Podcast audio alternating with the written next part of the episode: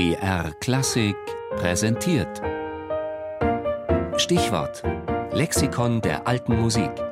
Immer sonntags in der Sendung Tafelkonfekt um 13.05 Uhr. Ockerchem Johannes.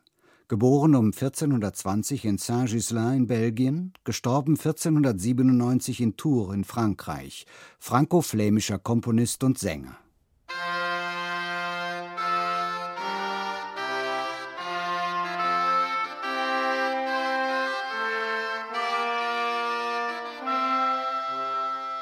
Von den Dichtern und Musiktheoretikern seiner Zeit wurde er in höchsten Tönen gelobt und geehrt.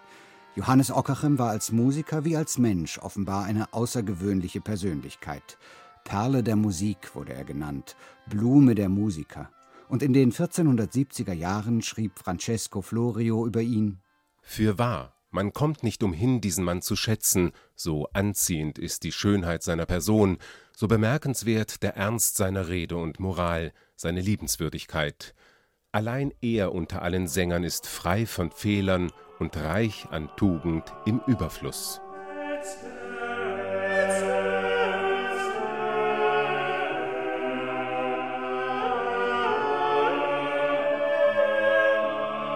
Über Ockerchems frühe Zeit ist wenig bekannt. Wohl in seiner Geburtsstadt Saint-Ghislain im heutigen Belgien wurde er zum Kapellknaben ausgebildet.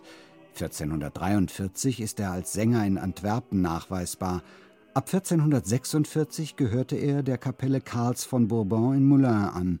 Von 1451 bis zu seinem Tod stand er im Dienst der französischen Könige Karl VII., Ludwig XI. und Karl VIII. in Tours.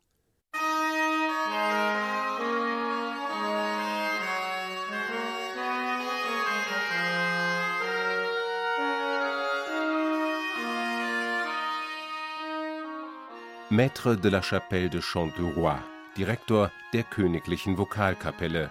So lautete seit 1465 Ockerchems offizieller Titel. Er wurde von seinen Dienstherren geschätzt, profilierte sich in Tours auch als Schatzmeister und wurde 1470 sogar in diplomatischer Mission nach Spanien entsandt. Obwohl Ockerchem ein langes Leben beschieden war, ist sein kompositorisches Œuvre relativ schmal. Seine weltlichen Werke sind in der Mehrzahl Rondeaux, zum kleineren Teil Virelais.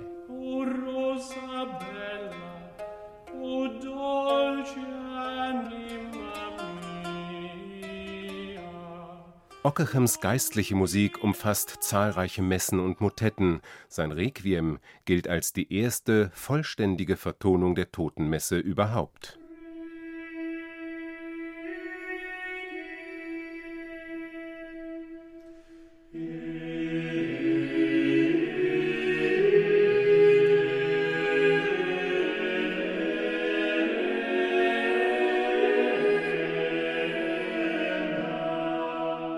Die Nachgeborenen sahen in Ockerem vor allem den Inbegriff eines Komponisten, der in seiner Musik die subtilsten Kunststücke der kanonischen Schreibweise realisierte. Ein extremes Beispiel dafür ist das Deo Gratias. Es ist, man höre und staune, ein Kanon zu 36 Stimmen, in vier Chören zu je neun Stimmen. Ein Meisterwerk atemberaubender polyphoner Satzkunst. Johannes Ockerem, der größte Kontrapunktiker vor Bach.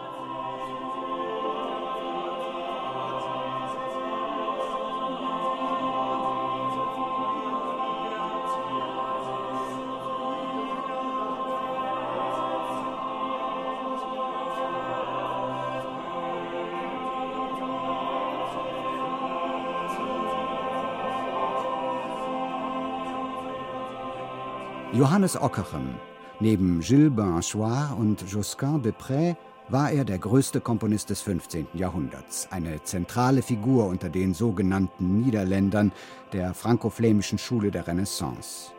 Deren polyphonen Stil entwickelte er nach allen Richtungen hin und wies damit den nachfolgenden Generationen den Weg zu jener klassischen Vokalpolyphonie, die über mehr als ein Jahrhundert die europäische Kompositionsgeschichte prägen sollte.